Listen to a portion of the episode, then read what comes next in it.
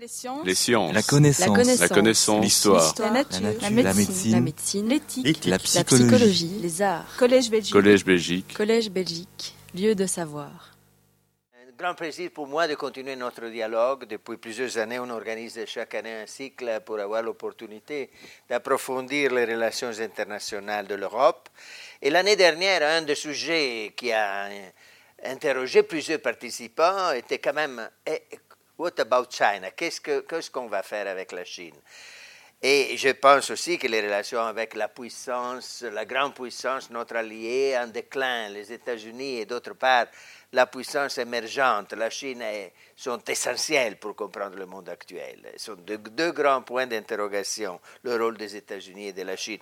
Donc, euh, je remercie beaucoup M. Devroy pour avoir rappelé le cycle de l'année dernière que vous retrouvez en petit livre. Je suis très heureux de pouvoir euh, entamer, com- commencer ce cycle de, cette année sur le, euh, nous et la Chine, disons, et qui aura comme de- deux très importantes séances la semaine prochaine avec André Sapir et le 27 mars, euh, coordonné euh, par le secrétaire perpétuel de l'Académie que je vois là, et je remercie pour être présent euh, M. Didier Vivier, qui, coordonnera une table ronde sur les aspects culturels.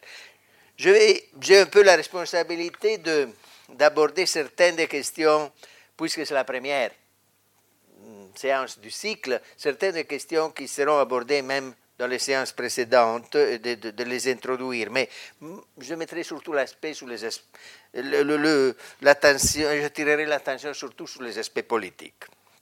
L'émergence de la Chine, peur et opportunité, et surtout les aspects politiques. Vous voyez, et comme l'a ra- rappelé M. Devroy, le débat sur la Chine est souvent un débat sur notre conscience européenne depuis plusieurs siècles. J'évoquais ici le, livre que M. Devroy vient de citer, le livre de merveille de Marco Polo.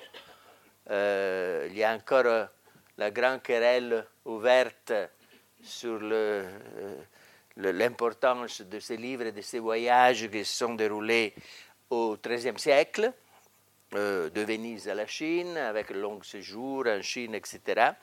Et quelqu'un encore discute aujourd'hui si c'est lui qui a exporté les spaghettis en Chine ou c'est les- il a appris en Chine euh, le- le- la façon de, de, de offrir ces, ces pâtes spéciales en Italie. Et donc, et surtout, je voudrais rappeler aussi le livre de Matteo Ricci, et le- son travail énorme euh, à partir de Macao. Il a, c'est lui qui a créé les conditions pour la traduction dans les deux sens. C'est-à-dire la question de, vous savez, très compliqué de traduire les sons de la langue chinoise en, en langue européenne et c'est lui qui a abordé le premier cette question. Donc, ces deux personnes qui se sont vraiment, qui ont plongé dans la Chine pendant des décennies et m'ont toujours intéressé parce que d'un côté, c'est vrai que, comme le dit André Marot, souvent, lorsque nous étudions la Chine, nous, nous, nous ne comprenons de la Chine que ce qui est similaire à l'Europe. hein. Ça, c'est souvent une attitude eurocentrique que nous avons lorsque nous allons en Chine. Mais je pense que si, on voit toute l'histoire de la littérature européenne sur la Chine, je pense que c'est vraiment souvent la Chine l'occasion d'un débat sur les relations entre l'Europe et les autres. L'autre, une autre civilisation, totalement autonome par rapport à la nôtre, très ancienne comme la nôtre, parce que c'est 5000 ans de civilisation, très sophistiquée. Et euh, aujourd'hui, revenu au centre du débat mondial, hein, parce que la Chine a surmonté les, les siècles d'humiliation, comme ils sont appelés en Chine, les siècles d'humiliation, et reviennent au centre de la, du débat économique, politique, culturel international. Euh, L'humiliation qui a suivi la dynastie des Ming, hein, pour, pour, pour la communication entre nous, si on parle de siècle de l'humiliation, c'est surtout entre la, le, le 17e, euh, l'invasion des Tartares, et euh, le 18e, et surtout le, le 19e siècle, hein, la période de colonisation européenne euh, qui, est qui, est considérée encore avec une honte en Chine comme la période de l'humiliation. Voilà, ça c'est pour, pour rappeler un peu certaines coordonnées sur lesquelles j'insisterai, si vous me permettez une ouverture, euh, une ouverture, si vous voulez, d'histoire de la culture, parce qu'effectivement, le débat sur la Chine a été toujours passionnant pour la qualité de, de controverses qu'il a suscité chez nous. Euh, deux minutes sur le siècle des Lumières qui est extraordinairement intéressant à ces propos. Euh, nous avons un débat extraordinaire au 18e à Paris sur la Chine. Hein. Euh, Voltaire, Diderot, Rousseau et Montesquieu s'intéressent la Chine et nous, la grande question. Et pourquoi il attribue tellement d'importance à la Chine? Surtout dominé par un événement, un événement qui les a fortement frappés. Il s'agit de l'invasion des Tartares qui ont occupé la Chine en 1644. Et cet événement suscite chez, plusieurs philosophes du siècle des Lumières des réactions opposées. Je vais très vite rappeler que Dolbach et Rousseau sont les plus méprisants. Dolbach oppose l'Europe de la région à la Chine, dominée par les superstitions, le traditionnalisme, l'idolâtrie de l'empereur et par conséquence par le despotisme, le despotisme chinois. La Chine en tant qu'exemple de anti-modernité. Par contre, Rousseau critique la Chine pour des raisons opposées, c'est-à-dire l'invasion de la Chine par les Tartares en 1644 est la preuve de l'inévitable déclin de toute civilisation trop sophistiquée. Ah, ça, c'est extraordinaire. C'est très cohérent avec l'argument de, Rousseau, comme vous le savez, euh, dans le contrat social. Pour Rousseau, la civilisation affaiblit et corrompt le peuple, contrairement aux thèses de Voltaire. Nous constatons, il dit, que la nation la plus illustre, la plus nombreuse au point de vue de la population, s'est fait facilement dominer par une bande de gangsters. Nous constatons que ce peuple fameux est transformé en esclave, dit Rousseau, conquis lorsqu'il est attaqué, victime de tout agresseur et pour toujours. C'est, euh, la preuve de, sa, de ces thèses plusieurs fois répétées. L'idée de la Chine perdue en raison de l'excès de civilisation qui est totalement aux antipodes de la pensée de Voltaire avec lequel Rousseau euh, a rompu à la moitié du XVIIIe siècle. Dans son œuvre L'orpheline de Chine, Voltaire présente la thèse contraire.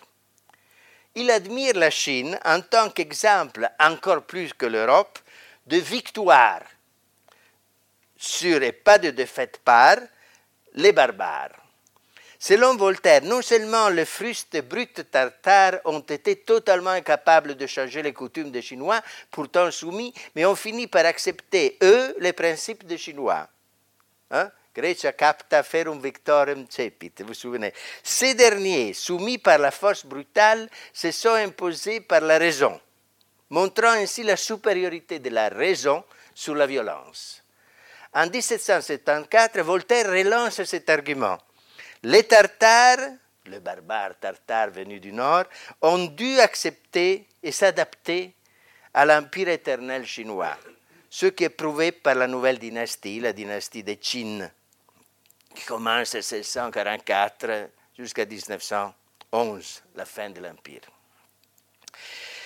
Au XVIIIe siècle, à mon avis, et je termine cette disquisition sur le XVIIIe, le plus intéressant est Montesquieu. Et je dirais à la fin de la conférence que sa méthode est encore intéressante pour nous. Montesquieu, le plus ouvert et le plus complexe, il fait la distinction entre l'appréciation des valeurs et la connaissance. Raymond Aron a souligné que Montesquieu est le premier sociologue comparé. L'esprit des lois est une leçon de politique comparée de tolérance, de respect des autres. Il est confronté à la difficulté de concilier sa préférence pour le système anglais, à ce moment-là c'était le appelé le système anglais, la monarchie constitutionnelle, pour la première fois dans l'histoire, une monarchie constitutionnelle, après, comme vous le savez, 1688, et pour la liberté contre l'absolutisme. Ça, c'est le cœur de Montesquieu, hein, le cœur de Montesquieu. Mais ces études comparées, le Montesquieu sociologue, ces études comparées sur les autres régimes politiques, études qui prétendent à l'objectivité, l'amènent ailleurs, à essayer de comprendre la Chine. D'une part, il est donc très critique vis-à-vis des inégalités sociales des Chinois, les tortures infligées aux condamnés, les superstitions, les passivités vis-à-vis des Tartares. Il explique cela par la primauté de la peur comme fondement du régime politique despotique. D'autre part, Montesquieu admire les Chinois pour le respect de l'héritage de la tradition, de la culture du passé, malgré les accidents historiques graves tels que l'invasion des Tartares. Cette résistance de la culture chinoise, résistance de la culture chinoise, est la preuve, selon lui, de sa grandeur, de son autonomie et autodétermination, tous éléments essentiels pour la modernité. Dernier point, il est de l'avis que cette stabilité, les Chinois, malgré les tempêtes, l'ont obtenue grâce à un gouvernement mixte, concept qui reprend de Polybe et de Cicéron, qui est une combinaison d'éléments de monarchie, d'aristocratie et de démocratie, respectivement basés sur des principes inspirateurs différents, la peur, mais aussi l'honneur et la vertu. Cette thèse considère possible la stabilité politique, malgré l'absence de concept européen des droits de l'homme et des sociétés civiles, extrêmement, extrêmement actuel. Stabilité politique malgré l'absence de concept européen des droits de l'homme et des sociétés civiles. Très, très stimulant pour notre réflexion. Nous sommes au-delà de la tolérance de Bartolomeo de las Casas vis-à-vis -vis des mœurs des autres, des Indiens. Montesquieu avance l'hypothèse qu'un régime politique alternatif au, régime qu'il aime, le régime anglais, un régime politique alternatif à son idéal, puisse durer, puisse connaître une certaine stabilité sur le long terme, et il ouvre la voie à la compréhension, pas à l'acceptation normative, non mais à la compréhension d'une idée de la modernité alternative à la nôtre pas nécessairement inférieur, simplement comparé et donc relativisé. Le développement de la curiosité de la connaissance est essentiel. La connaissance n'implique pas nécessairement la volonté de domination ni l'acceptation critique. À mon avis, Montesquieu nous donne une leçon que je mette au chapeau et à l'introduction de ma conférence. Essayons donc d'appliquer la sagesse des classiques au temps moderne aux peurs que la Chine, la grandeur, l'émergence, la, vitesse de l'émergence de la Chine, l'intensité de l'émergence de la Chine suscite chez nous au début du XXIe siècle. Évitons donc de limiter le, débat sur la Chine à des questions trop banales, type euh, chez les... Ça m'arrive aussi de participer à des débats. Je, m'occupe de la Chine depuis 30 ans et je, je vais en Chine depuis 31 ans. How to make money with China, ça c'est pour, pour euh, tout un milieu européen, c'est ça la question essentielle. Comment est-ce qu'on peut gagner de l'argent en Chine, parce que c'est un marché extraordinaire. De l'autre, ceux qui ne discutent de la Chine qu'en fonction de peur. Peur de la puissance économique, peur de la puissance militaire, nouvelle version de la peur, de la peur du jeune dont on parlait il y a un siècle. Bien sûr, le commerce est le moteur de la connaissance entre les peuples et parfois les peurs sont justifiées. Mais ainsi que dans le passé, elles ne doivent pas bloquer une réflexion rationnelle et l'élaboration d'une politique d'envergure de l'Europe pour la Chine, vis-à-vis de la Chine. Et, des économistes euh, nous sollicitaient à éviter l'hystérie anti-chinoise qui parfois euh, se manifeste chez les partis populistes en plusieurs pays. Donc ouvrir vers la connaissance des autres civilisations. Le Collège belgique est là pour diffuser la connaissance critique euh, contre ce que Paul Krugman appelait les KNP Party, No Nothing Party, comme avec une boutade qu'il a publiée dans le New York Times, c'est que souvent, le No, Nothing Party est le noyau de l'approche populiste. Donc, la, table des matières de ma présentation, je, je présenterai tout d'abord, puisque c'est la première, des indicateurs de base pour vous rappeler les éléments essentiels ce qui concerne le défi chinois aujourd'hui. Deuxième, j'insisterai sur les implications politiques. Et troisième, je terminerai par les, enjeux du futur, surtout l'enjeu économique et l'enjeu politique pour l'avenir. Alors, information historique de base. Nous parlons de la République de Chine telle qu'elle a été transformée après 1949. 1949. Elle fut fondée après l'effondrement de l'Empire en 1911 par le président nationaliste Sun Yat-sen, une grande personnalité que je vais citer plus tard. Et après la guerre anti-japonaise et la guerre civile contre le Kuomintang de Chiang Kai-shek, en 1949, le président Mao Zedong fonde la République populaire de Chine à parti unique, le PCC, 80 000 membres, qui a célébré en novembre son 19e congrès renforçant énormément la présidence de Xi Jinping.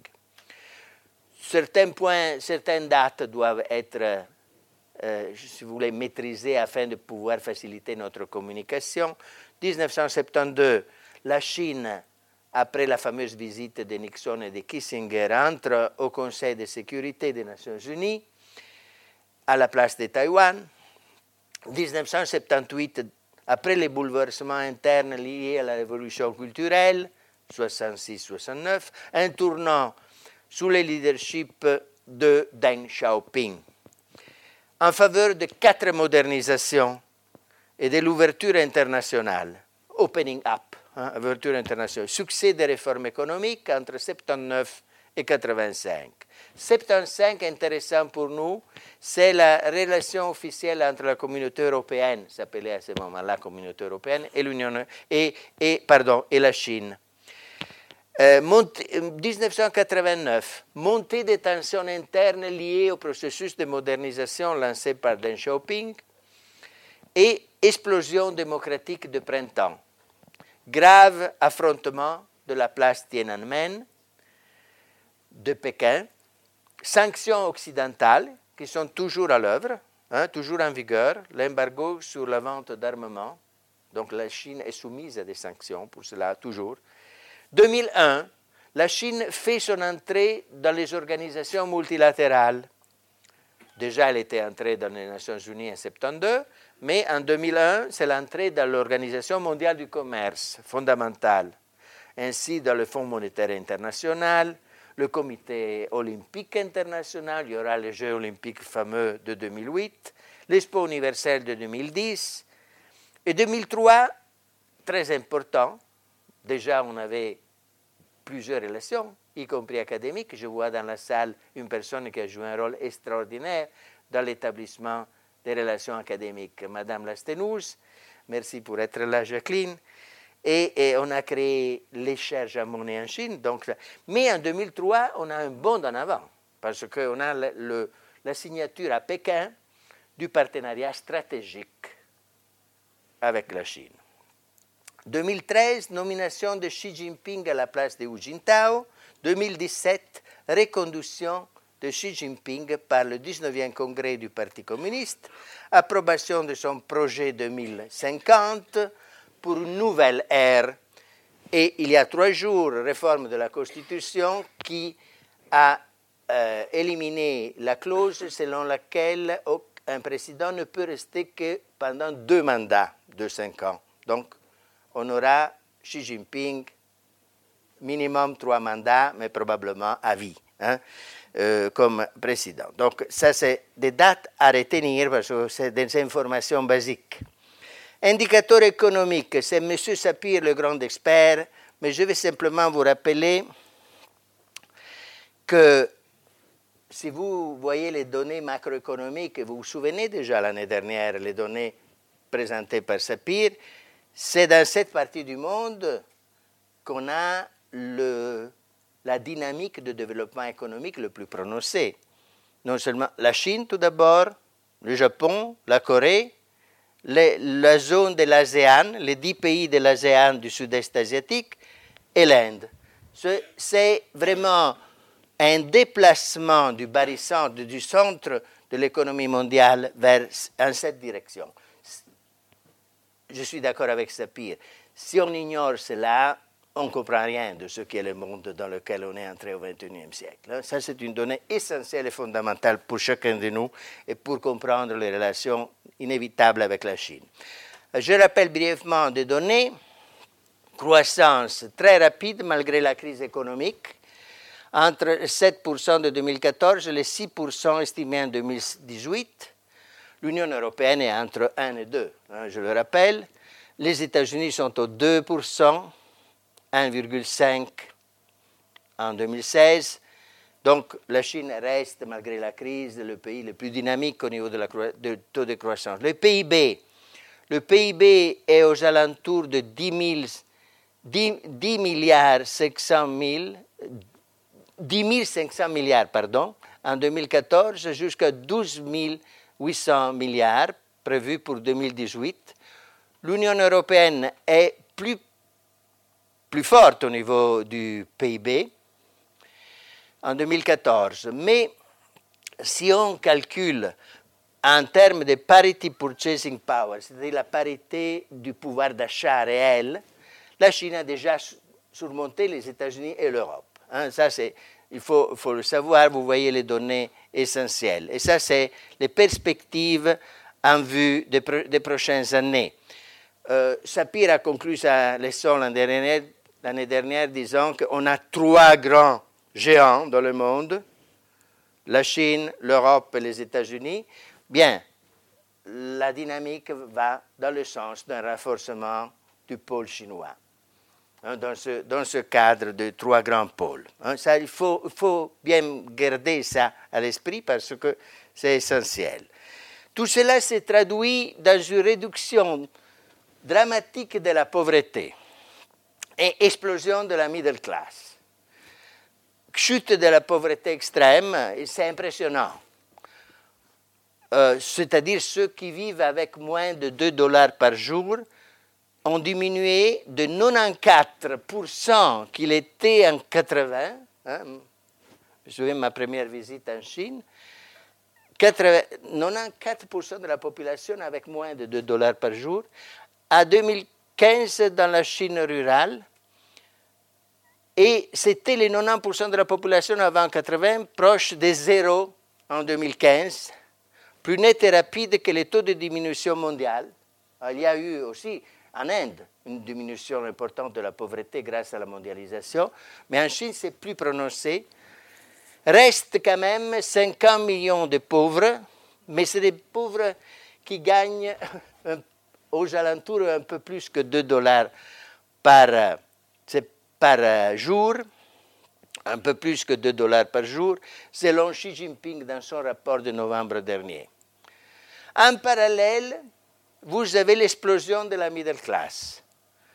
Une population urbanisée, c'est surtout dans le, dans le côté est de la Chine, de 730 millions, une population urbanisée, 2015, en 2015, si ce chiffre ne changera pas, en 2022, en 2022 c'est sûr que 550 millions de Chinois seront considérés comme middle class, c'est-à-dire de niveau de consommation comparable à nous. Hein? Électroménager, maison, euh, euh, voitures, etc. La middle class de la Chine sera à elle seule le troisième pays du monde et sera comparable à l'Europe. La middle class chinoise sera comparable à l'Europe dans son ensemble, c'est-à-dire 550 millions. Nous sommes 550 millions en Europe, ça sera comparable. Ce qui est impressionnant, parce que c'est un marché qui fait la France, plus l'Allemagne, plus l'Italie, plus la Belgique, plus l'Hollande, un nouveau marché, ce qui est, je mettrai dans la rubrique opportunité, qui est extraordinaire pour les petites, moyennes et grandes entreprises européennes. et ils sont en train d'en profiter largement. Ça répond à la catégorie How to make money in China, qui est la préoccupation fondamentale de plusieurs acteurs européens. Voilà, vous voyez ici que la pauvreté, la pauvreté restant est concentrée dans cette partie du pays, euh, dans la partie ouest du pays, alors que ici vous avez les zones urbaines qui sont tout à fait comparables à notre niveau de vie. Ça, c'est une transformation énorme. Je l'ai vu parce que je, vais en Chine depuis plusieurs décennies. C'est impressionnant. OK. Alors, la question est la suivante. Une question qui a été, à mon avis, euh, dramatisée par euh, la proposition de Xi Jinping au dernier congrès du parti de novembre dernier. On en a aussi eu l'occasion d'en parler à Bruxelles avec euh, plusieurs centres d'analyse. Je vois ici le professeur Duncan Freeman de la VUB qui est aussi un analyste fin de cette transformation. La crise de 2007-2016 est vue par la Chine comme un, symptôme du déclin de l'Occident. Hmm? Le congrès du Parti communiste de novembre 2017 a lancé ce que Xi Jinping appelait la nouvelle ère nouvelle ère de développement jusqu'à 2050, croissance, mais croissance soutenable, incluant la dimension environnementale comme essentielle, parce qu'ils sont arrivés à un niveau de pollution insoutenable. Et donc, ils feront ça, parce que la vie est devenue invivable à Pékin ou à Shanghai en raison de la pollution et de des embouteillages, etc.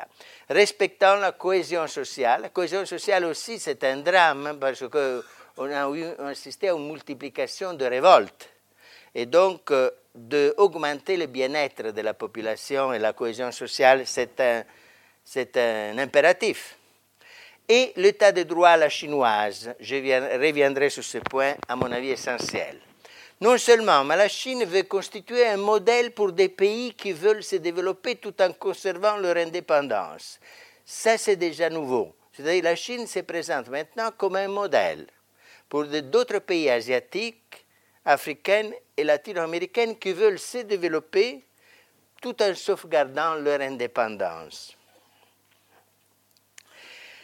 Et un point important, c'est le lien entre ce choix formidable de lancer cette nouvelle ère de développement à l'intérieur et l'implication internationale, parce que la Chine est engagée dans la coopération internationale pour créer ce que Xi Jinping a appelé une communauté mondiale de destin partagé, mais aussi restaurer la primauté régionale de la Chine ainsi que le rôle qui lui revient dans le monde du XXIe siècle. D'un côté, la Chine est une puissance économique comme l'Union européenne, et de l'autre, elle est tentée par le modèle de la puissance militaire. Nouveau langage de Xi Jinping, l'utilisation du mot balance of power est très prononcée et il a conclu la partie militaire de son présentation avec l'expression Building a powerful military with Chinese characteristics, créer une force militaire avec des caractéristiques chinoises. Et cette deuxième finalité, plutôt militaire qu'économique, suscite inévitablement les inquiétudes des voisins, notamment de l'Inde et du Japon, pays que nous connaissons très bien, nous avons des partenariats. Ils appuient sur les États-Unis pour lancer un projet alternatif qui s'appelle Free and Open Indo-Pacific Strategy. Ça, c'est nouveau. C'est une coordination indo-japonaise pour rééquilibrer la puissance chinoise. Après le 19e congrès du parti, à mon avis, se posent effectivement cinq questions. Et ça sera le noyau de ma présentation. Après, j'aurai les conclusions sur le scénario. La première question est celle que chacun de nous se pose. On a eu un livre aux États-Unis très discuté qui s'appelle euh, Destiny to War question marque de Graham Allison, est-ce qu'on va vers une guerre entre la puissance en déclin et la puissance émergente? En effet, quelle est la réponse? Essayons de voir les textes et les données, parce que souvent, ces peurs sont justifiées plutôt par des perceptions que par des réalités. Essayons de voir les documents. Le premier est le discours de Xi Jinping. Euh, la première, j'ai vu dans, son speech qui fait quand même trois heures, donc 65 pages en anglais, euh, qu'il euh, insiste beaucoup sur la modernisation de l'armée chinoise. La modernisation de l'armée chinoise qui doit être en condition d'améliorer énormément son efficacité. Et il dit que nous allons tout faire pour qu'en 2035, la modernisation de la défense nationale soit achevée et complétée. Et, comme vous le voyez, nous voulons que pour la, la moitié du XXIe siècle, les forces armées du peuple, l'armée populaire, soient pleinement transformées en une force de première classe, de première classe, de premier niveau. Mais à la page 53, il ajoute que la Chine poursuit une, politique de nature défensive. Donc cette force a une orientation défensive. Et que la Chine ne doit pas constituer une menace pour euh, les autres pays et que la Chine ne, cherche pas l'hégémonie. Hein? Vous voyez, ne cherche pas l'hégémonie donc, une puissance plus forte, plus moderne qu'avant, mais défensive. Pourtant, on ne connaît pas la stratégie militaire chinoise, donc nous gardons une interrogation. Mais le discours de Xi Jinping est modernisé, mais dans un sens défensif. Hein. Ça ressemble un peu à la stratégie française de, euh, Mais, mais, question, est-ce que ça correspond à la réalité? Alors, j'ai euh, effectué une recherche sur le budget, parce qu'on dit que le budget militaire chinois est en train de se développer énormément. J'ai vu que le budget de la défense en 2016, selon le rapport du, CIPRI, qui est le plus fiable, suédois, hein, une agence suédoise très compétente, les États-Unis dépensent les 3,3% du PIB, du PIB euh, c'est-à-dire 611 milliards, mais en 2018, ils deviendront 824 suite à la nouvelle présidence de Trump. Hein. Obama avait freiné l'explosion de la dépense militaire en 2018. 18 avec euh, Trump, on monte à 824 milliards qui, à lui seul, font presque les 50% de la dépense militaire mondiale. La Chine, quant à elle, dépense le 1,9 du PIB, c'est-à-dire 215 milliards, mais le gap a augmenté même pendant Obama, parce que si vous voyez la, la proportion du PIB dépensé pour le budget militaire est nettement inférieur. La Russie dépense à elle le 5% du PIB pour euh, la défense, le Japon le 1%, l'Inde le 2,5%, l'Arabie saoudite autour du 3%. Les grands États de l'Union européenne, vous, vous, savez très bien, 2% la France, 1% l'Allemagne, l'Italie, l'Espagne. Le Royaume-Uni est presque à 2%, mais ne doit pas être comptabilisé, bien entendu. Et en plus, euh, euh, on voit que euh, le décalage augmente malgré la présidence d'Obama. Okay? C'est ça que je veux insister, je veux dire. Par exemple, la Chine a, construit une porte-avions, les États-Unis ont construit 17 porte-avions. Il faut, bien garder ça à l'esprit. Hein? Parce que sinon on ne se rend pas compte de, la portée des défis. Ah, donc les, les États-Unis gardent de façon sans aucun doute la suprématie absolue point de vue militaire, même si nous savons que cette suprématie absolue n'est pas très utile dans certaines guerres qui ont été conduites en Afghanistan, Irak, etc., parce que, ou en Syrie, parce que n'aboutissent pas à la stabilisation. Mais quand même, si on regarde d'un point de vue de Trump, oui, c'est vrai, les États-Unis gardent la suprématie absolue, euh, tant pour les conventionnels que pour les non conventionnels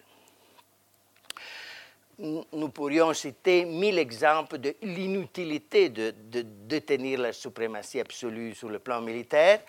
Nous ne le faisons pas maintenant parce que ça pourrait être l'objet d'une discussion.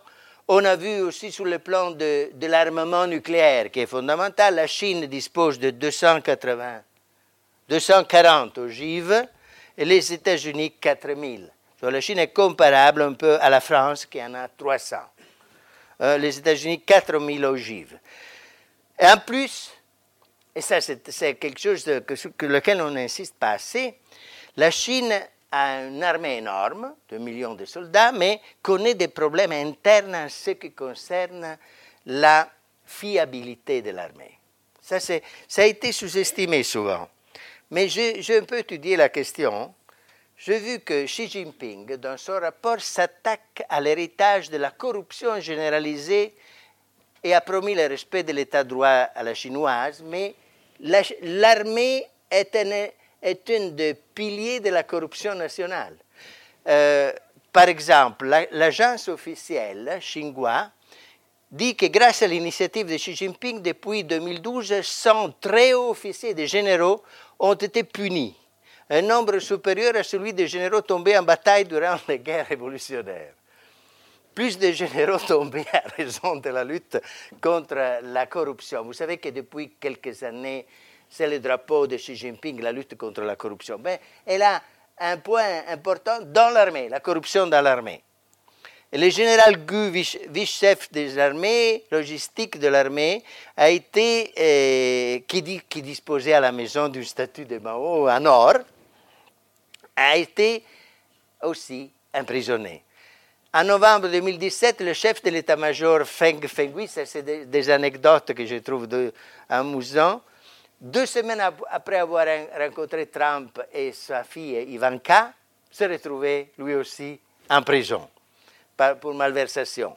Le directeur du département politique Zhang Zhang de l'armée, connu pour avoir demandé un million d'euros pour une promotion au grade de général, on paye pour être promu au grade de général, s'est pendu parce qu'il a été découvert. C'est-à-dire, la situation est effectivement compliquée. J'ai d'autres, d'autres cas aussi. Et sont dénoncés publiquement, aussi dans la presse, ce qui signifie que la, l'armée n'est pas assez fiable. Donc il y a un problème de modernisation, de nettoyage important. Je conclus que il est difficile de parler de menace militaire chinoise pour nous, franchement. On a un monde multipolaire, Chine, Inde, États-Unis, mais un monde multipolaire asymétrique, dans lequel il y en a un qui est la vraie superpuissance militaire, les États-Unis, et parler d'une nouvelle confrontation bipolaire Chine-États-Unis, comme on l'a eu pendant 50 ans entre États-Unis et Union soviétique, est une erreur. Je, me bats pour cette thèse parce qu'il y a souvent des malentendus dans le débat sur la Chine. On va vers un monde bipolaire, un nouveau bipolarisme. La Chine n'est pas une deuxième Union soviétique. Hein. On n'aura pas une période d'équilibre de la terreur comme on l'a eu entre les années 40 et 91 entre l'Occident et, l'Union soviétique, nouvelle version avec la Chine. Le décalage militaire est évident et augmente, chaque année augmente. Rien à voir avec le véritable équilibre stratégique conventionnel et nucléaire entre États-Unis et Union soviétique qu'on a connu pendant la période de la guerre froide, 50 ans d'équilibre de la terreur. Donc, il n'y a pas ce que euh, ce professeur américain Allison a appelé la Thucydides Trap, c'est-à-dire, vous vous souvenez, le fameux livre de Thucydide, le grand historien grec d'Athènes, qui écrit Les guerres du Péloponnèse. et qui euh, défendent le premier la thèse de l'inévitabilité de la guerre. Inévitabilité de la guerre entre Sparte et Athènes. Cette guerre n'est pas inévitable parce que c'est pas vrai que la Chine est en train d'émerger comme première puissance militaire ou même un challenging militaire comme a été l'Union soviétique.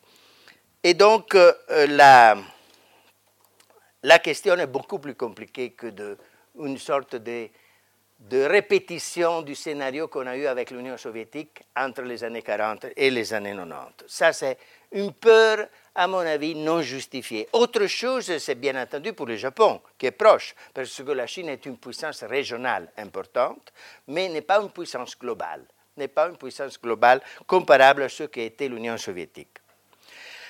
Mais quelqu'un dirait, d'accord, mais la Chine est une puissance politique via l'économie. Ça, c'est juste, c'est correct. C'est la même chose que nous faisons comme Europe. Même l'Europe est une puissance politique grâce à son poids commercial et économique essentiellement, parce que nos missions militaires sont ridicules par rapport à la, puissance américaine. Ce que est la grande force de l'Europe dans le monde, dans le Pacifique, dans les Amériques, etc., est la force commerciale. La même chose pour la Chine. La Chine est en train de devenir la première puissance commerciale au monde. Elle se présente comme défenseur du multilatéralisme commercial contre le protectionnisme euh, des Américaines, actuellement de l'administration Trump. Le discours, si vous vous souvenez, l'année dernière à Davos de Xi Jinping était magistral de ce point de vue. C'est identifier au multilatéralisme commercial, défendre le libre commerce. Mais la Chine a décidé de passer du précédent modèle basé sur l'exportation à un modèle nouveau centré aussi sur la dynamique de la croissance soutenable. Vous vous souvenez ce que j'ai dit à propos de la nouvelle ère? La nouvelle ère implique une augmentation de consommation du peuple chinois pour éviter les conflits sociaux. Et ça sera fait, ce qui implique que sera moins un export-led model, un modèle économique basé sur l'exportation agressive, et sera plus un modèle économique basé sur le développement keynésien du marché intérieur.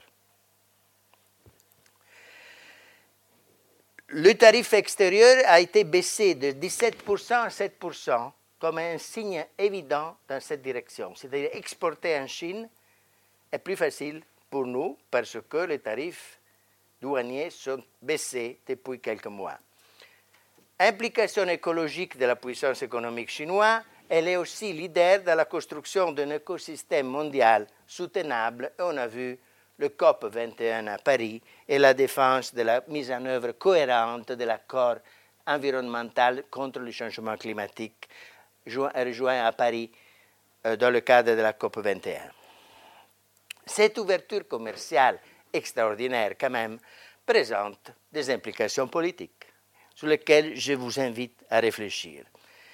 Par exemple, l'Amérique latine. C'est un petit exemple je n'ai pas beaucoup le temps pour approfondir, donc je l'approfondirai si vous êtes intéressé. Mais c'est un exemple particulièrement intéressant où la Chine est en train vraiment de construire des chemins de fer, de développer les relations bilatérales et multilatérales en Amérique latine.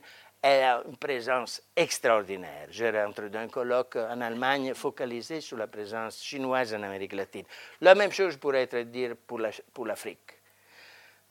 présence politique par les relations commerciales et économiques. Donc, la deuxième question, est-ce que la Chine devient une puissance politique via l'économie et le commerce? Oui. Hein? Question numéro 3, quelle est la vision chinoise de la coopération internationale? Et ça, c'est une question à laquelle j'attribue beaucoup d'importance.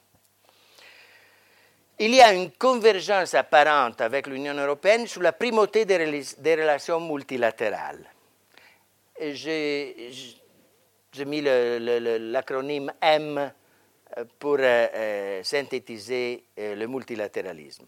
Contrairement à Trump qui aime le bilatéralisme parce que les relations bilatérales sont toujours au profit de la grande puissance, alors que le petit partenaire doit simplement accepter un diktat de la part de la grande puissance. C'est ce qui explique la préférence de Trump pour des relations bilatérales. Mais le mot multilatéralisme qui est entré dans le bagage officiel chinois. Nous avons eu une excellente thèse à l'ULB de la part de Yuan Feng à propos du mot multilatéralisme et des pratiques du multilatéralisme par la Chine. Ne veut pas dire la même chose chez eux et chez nous. Les mêmes mots sont polysémiques, présentent des différentes significations selon le contexte. Donc, il y a un multilatéralisme à l'indienne, à la brésilienne, à la chinoise, à l'américaine et à la chinoise. Donc, nous essayons de comprendre qu'est-ce qu'ils veulent dire par le mot multilatéralisme, qui est un mot entré non seulement dans la pratique, mais aussi dans, le discours du parti.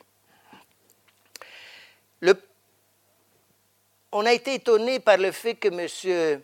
Xi Jinping, le président, n'a pas évoqué le mot multilatéralisme dans son très long discours.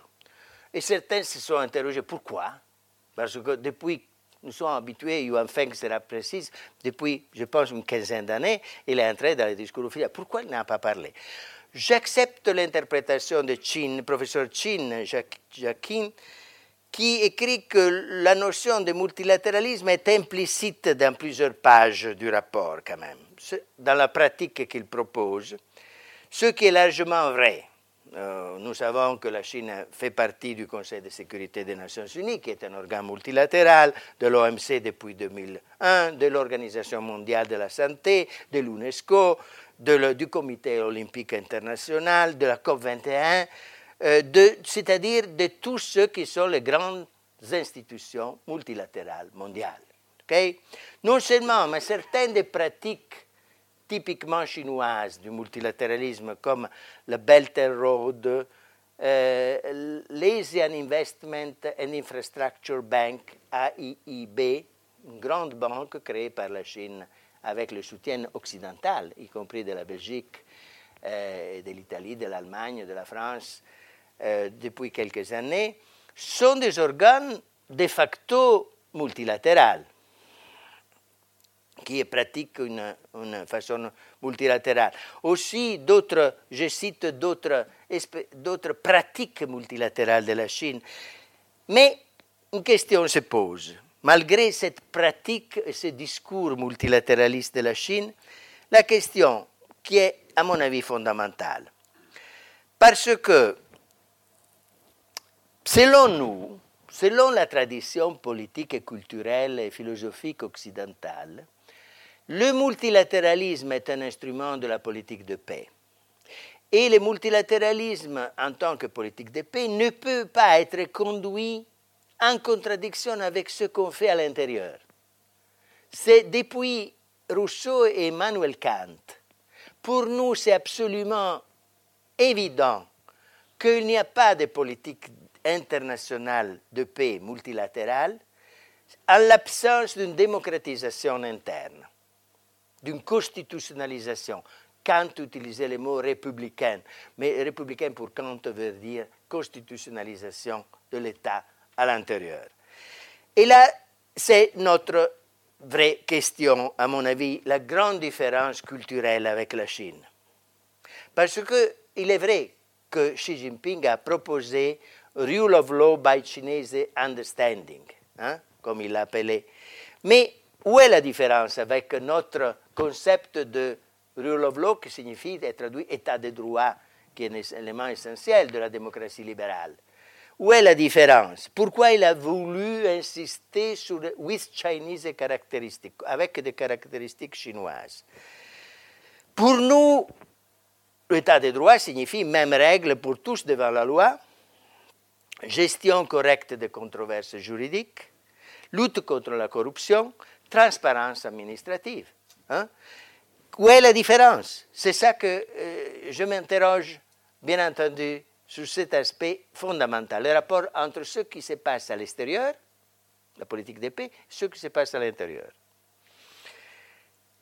Parce que pour nous, c'est un élément essentiel de la théorie politique occidentale, et en particulier européenne, depuis deux siècles. Et donc, cette interrogation pour nous est essentielle. Hein. Et c'est la question du lien entre une politique de paix externe et le respect de l'état de droit et des droits de l'homme à l'intérieur. À l'intérieur. Nous sommes donc conscients de cette contradiction. Nous sommes conscients de cette contradiction et nous nous interrogeons sur cette contradiction.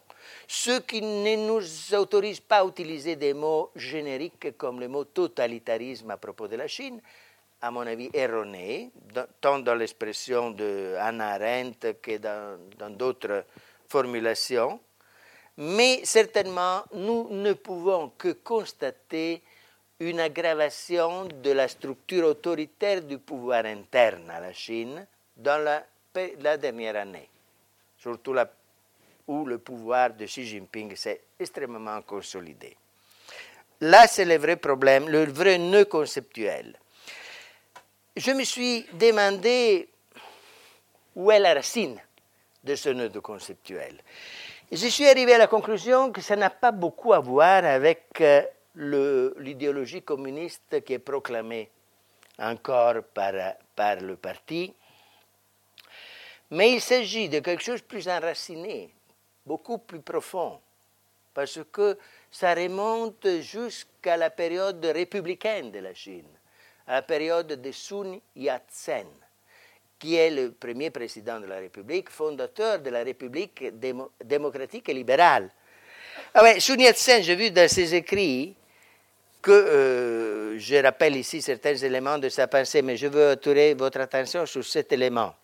Sun Yat-sen a toujours opposé le concept de liberté intérieure au concept de liberté extérieure du pays, en disant qu'un excès de liberté intérieure peut menacer la liberté extérieure. La liberté extérieure, c'est la liberté de l'impérialisme, la liberté de l'interférence des grandes puissances occidentales en Chine.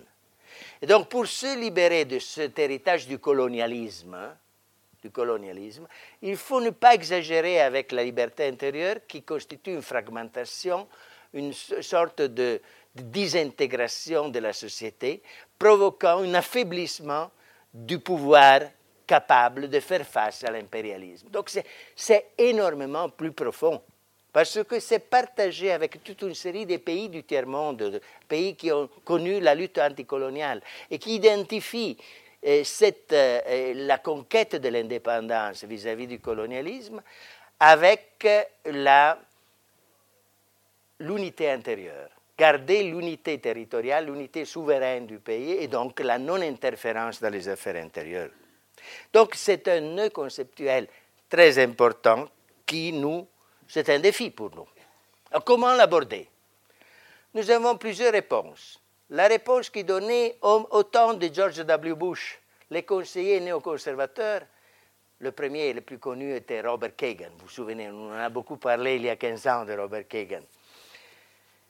Il disait la seule façon de faire face à la Chine, c'est l'isolation de la Chine. Isolation, soutien par, les services secrets, de toutes les révoltes avec le but d'une crise du Parti communiste et donc d'une fragmentation de la Chine. En pratique, c'est mieux avoir quatre Chines qu'avoir une seule Chine. Ça, c'était l'idée. Hein. Ça, c'était la stratégie à ce moment-là. N'est pas, allé, pas allé très loin. Obama a eu toute autre stratégie. Obama a relancé la trilatérale. Vous vous souvenez, je vois beaucoup de cheveux blancs, vous vous souvenez les années 70, la trilatérale Japon, Europe, États-Unis. L'idée d'Obama, c'était les États-Unis, remettre au centre les États-Unis, contraster le déclin des États-Unis, les remettre au centre, créer une grande alliance transatlantique, le TTIP, le TTIP était l'OTAN économique, et une grande alliance pacifique, le TPP, avec le Japon, tous sauf la Chine tous sauf la Chine. C'était le slogan. Donc, Obama est l'auteur d'une grande tentative géopolitique échouée, parce que Trump a détruit tout ce que Obama avait construit, et avec le slogan To make United States great again, de faire l'Amérique grande de nouveau, en réalité, il est en train de faire la Chine grande again, comme l'a dit mm, notre ami Harris. Donc, euh, nous avons une, réponse de Trump par guerre commerciale, créer des tensions politiques, essayer d'utiliser la Chine contre le dictateur nord-coréen, mais en même temps aggraver les conflits économiques, commerciaux, politiques et le bilatéralisme au lieu de la, du multilatéralisme. L'effet, c'est l'incertitude de la politique américaine actuelle. Je n'ai pas le temps, mais je vous, ça c'est pour vous rappeler la stratégie d'Obama, le TPP, pour vous rappeler quelle a été la réponse de la Chine au TPP, parce que la Chine n'était pas contente, avec même pas avec la stratégie d'Obama, parce que c'était une sorte de containment pacifique, commercial, gentil. Obama n'a jamais été un militariste, mais c'était un containment de la Chine. Et donc la Chine a, répondu à ce projet d'Obama, vous voyez, tous à part la Chine, par le renforcement de, de la Regional Comprehensive Economic Partnership, qui est une sorte de relation entre la Chine et six entités, c'est-à-dire Japon, Corée, Australie, Nouvelle-Zélande, Inde et l'ASEAN au centre. Au centre. Ça, c'est la réponse de, de, la Chine. Très dynamique, parce que le TPP a été démantelé par Obama, et ça, c'est la réponse chinoise. Mais si nous étudions la réponse chinoise, nous comprenons le risque que nous courons. Et là, c'est un point de débat même difficile avec les Chinois. Pourquoi? Parce que si on fait une comparaison avec le TPP d'Obama et le RCEP, on voit très bien que dans les domaines qui pour nous, comme Européens, sont essentiels, l'environnement, les procurement, public procurement, la résolution des conflits, il n'y a rien. C'est simplement faciliter le commerce pointe à la ligne. Il n'y a rien sur ceux qui sont pour nous essentiels pour caractériser une nouvelle génération d'accords commerciaux où les aspects sociaux et environnementaux font partie des accords commerciaux. Et le TPP avait tenu compte de cette impulsion européenne, je dois dire. Et si vous voyez l'accord que l'Europe a signé il y a quelques semaines avec le Japon, il y a tout. Hein. Tous ces éléments sont inclus, mais il y a même plus que ça. Donc, il y a deux visions du commerce international une vision minimale, libre-échange pointe à la ligne, et une vision libre-échange approfondie qui devienne un accord de régulation commerciale, incluant les, facteurs, les valeurs, incluant les valeurs que sont les nôtres. Voilà. Quelle réponse nous donnons? Donc j'ai analysé les réponses américaines. La réponse européenne. La réponse européenne, à mon avis, ça c'est une, une réflexion que j'ai conduite collectivement. Euh, ça a été même publié dans un livre qui est paru chez Routledge. Vous avez ici des présentations si vous êtes intéressé. Il y a des auteurs dans la salle, Johan Feng, Duncan Friedman. L'inspiration, c'est l'inspiration de Willy Brandt, ce qui était l'approche de Willy Brandt vis-à-vis de l'Europe de l'Est pendant la guerre froide, de la DDR, de l'Allemagne de l'Est, de la Pologne, la Tchécoslovaquie du moment.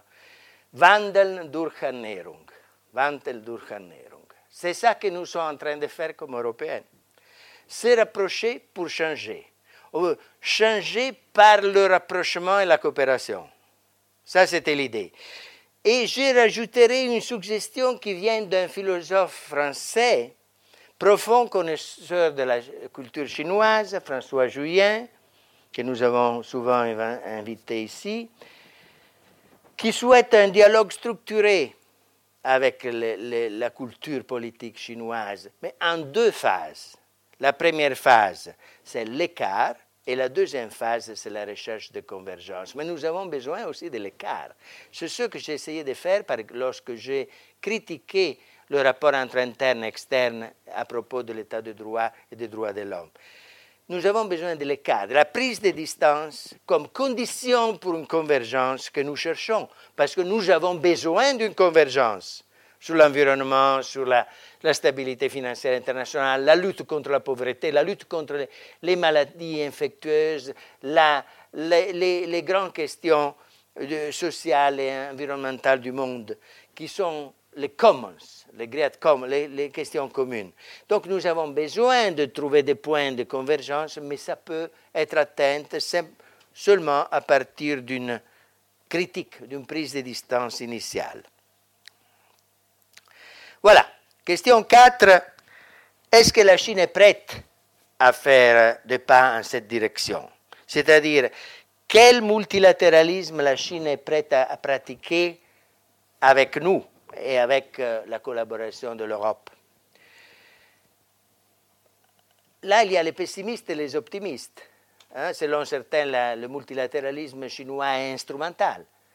Selon d'autres, il y a quand même un, parcours assez cohérent, parce que la Chine a soutenu, par exemple, Kofi Annan, en 2005, le, secrétaire général des Nations Unies, lorsqu'il a proposé le fameux concept de responsabilité de protéger, responsibility to protect. C'est-à-dire que la communauté internationale doit prendre sur ses épaules la responsabilité lorsque les droits de l'homme sont menacés par un dictateur. Donc ça, c'est extraordinaire, parce que ça va au-delà du principe westphalien de non-interférence, de non-ingérence, qui est inscrit dans la constitution chinoise et qui fait partie d'une sorte de dogme de la politique étrangère chinoise. Donc je vois une tension entre l'attachement à la tradition de la non-ingérence et l'ouverture vers des démarches des organisations internationales multilatérales comme le, les Nations Unies, Kofi Annan, euh, responsibility to Protect, et le WTO. Le WTO, c'est intéressant que Donald Trump refuse le WTO aujourd'hui avec la motivation suivante. Le WTO implique des panels de jugement euh, des comportements de pratiques illégales du commerce qui violent la souveraineté des États-Unis.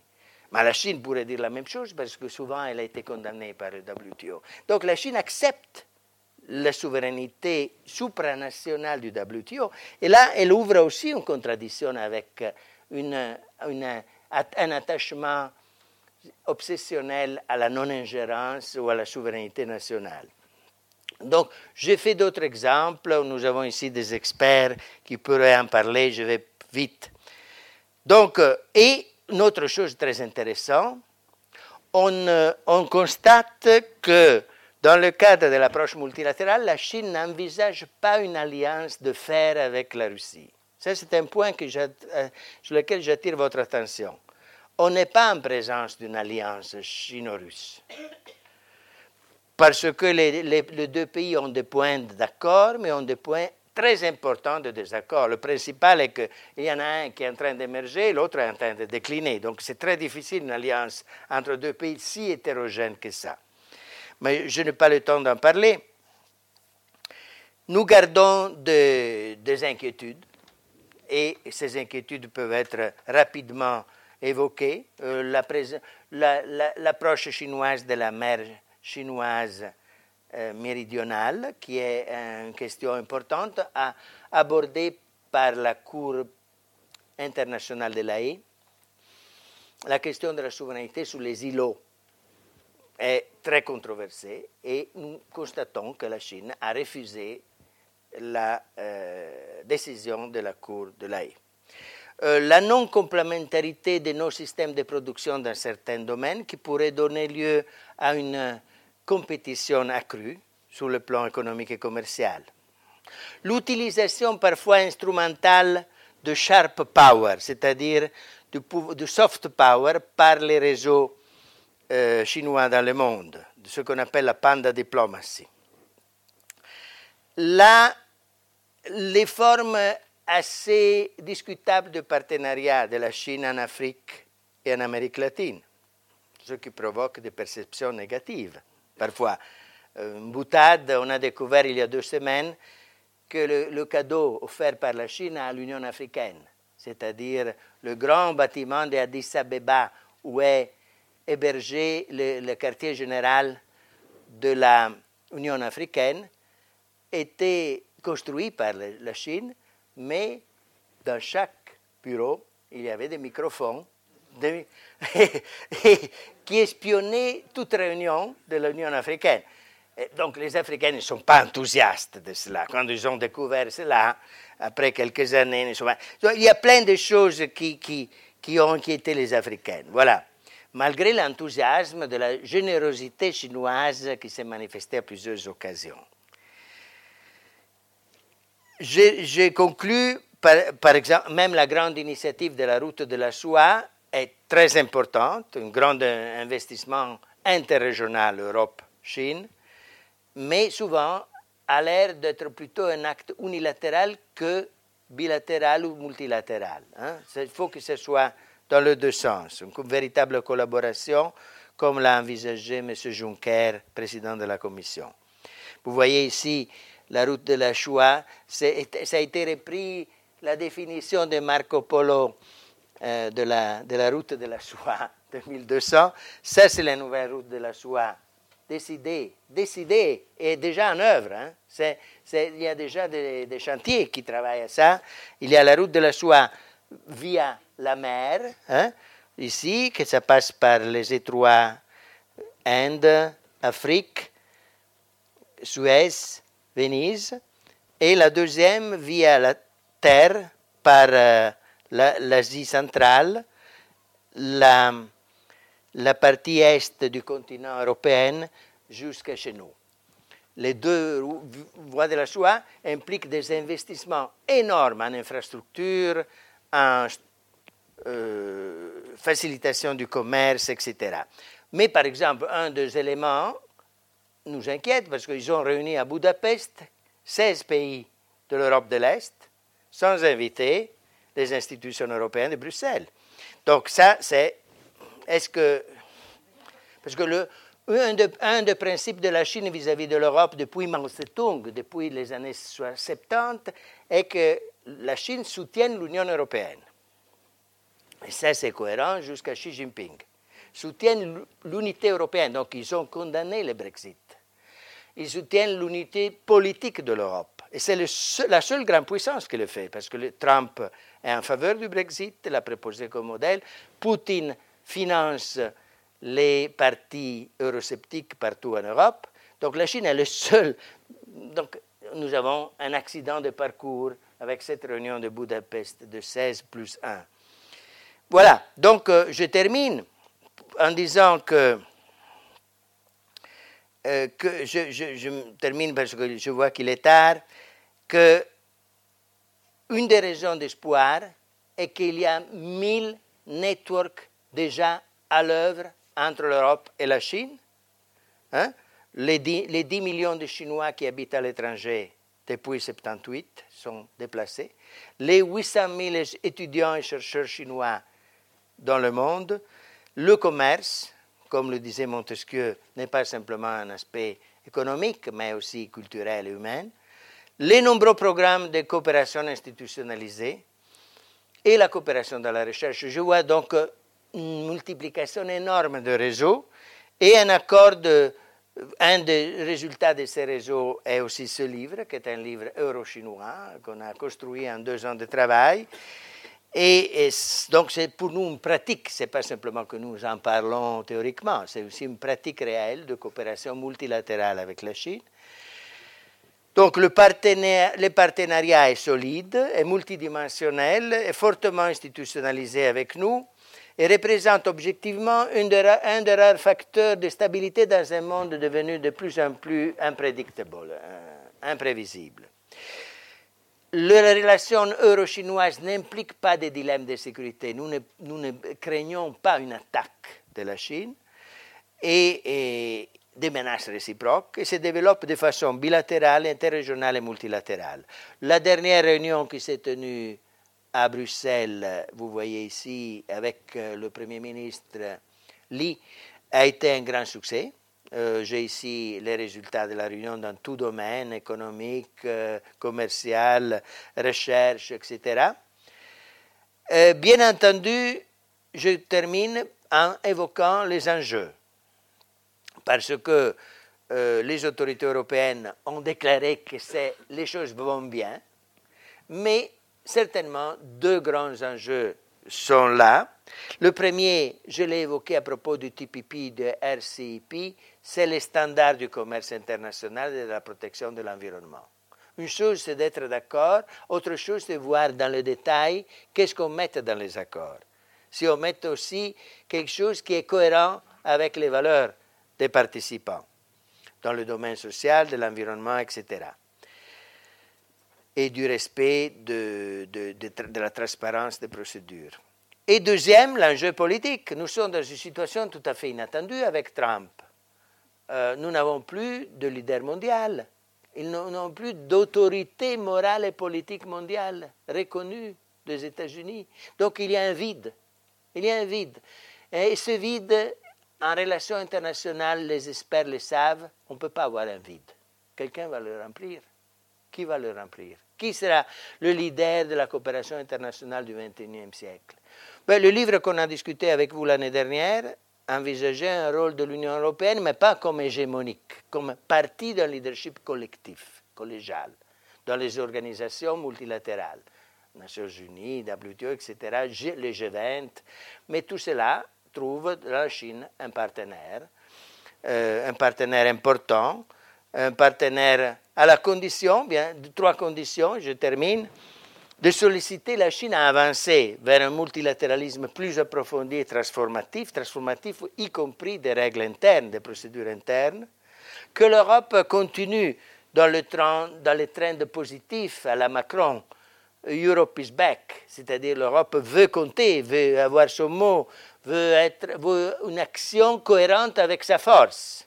Hein, ça, donc relancer son unité et de renforcer le cadre institutionnel global, mondial, que lui seul peut permettre de gérer ensemble les multiples incertitudes et facteurs d'instabilité. Donc, méthode de Montesquieu. Essayons de comprendre les traits d'un modèle alternatif de modernisation Approfondissons le dialogue culturel, essayons de comprendre les points forts et les points faibles d'un modèle économique et politique par la connaissance réciproque. Avançons dans la coopération multilatérale et bilatérale multidimensionnelle et dans le dialogue politique avec la Chine, mais soyons ambitieux. N'allons pas à ce dialogue avec, euh, si vous voulez, le chapeau en main.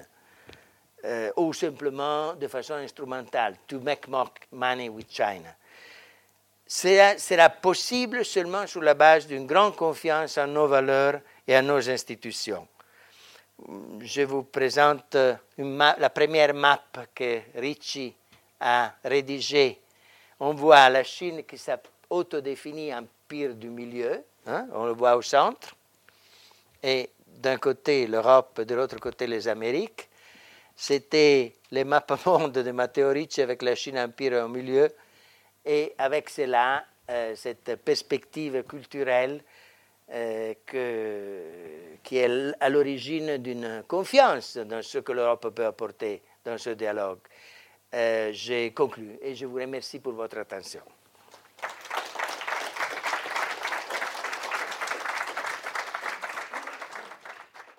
Les sciences. La connaissance. La connaissance. L'histoire. La, nature. La, médecine. La médecine. L'éthique. La, psychologie. Les arts. Collège Belgique. Collège Belgique. Collège Belgique. Lieu de savoir.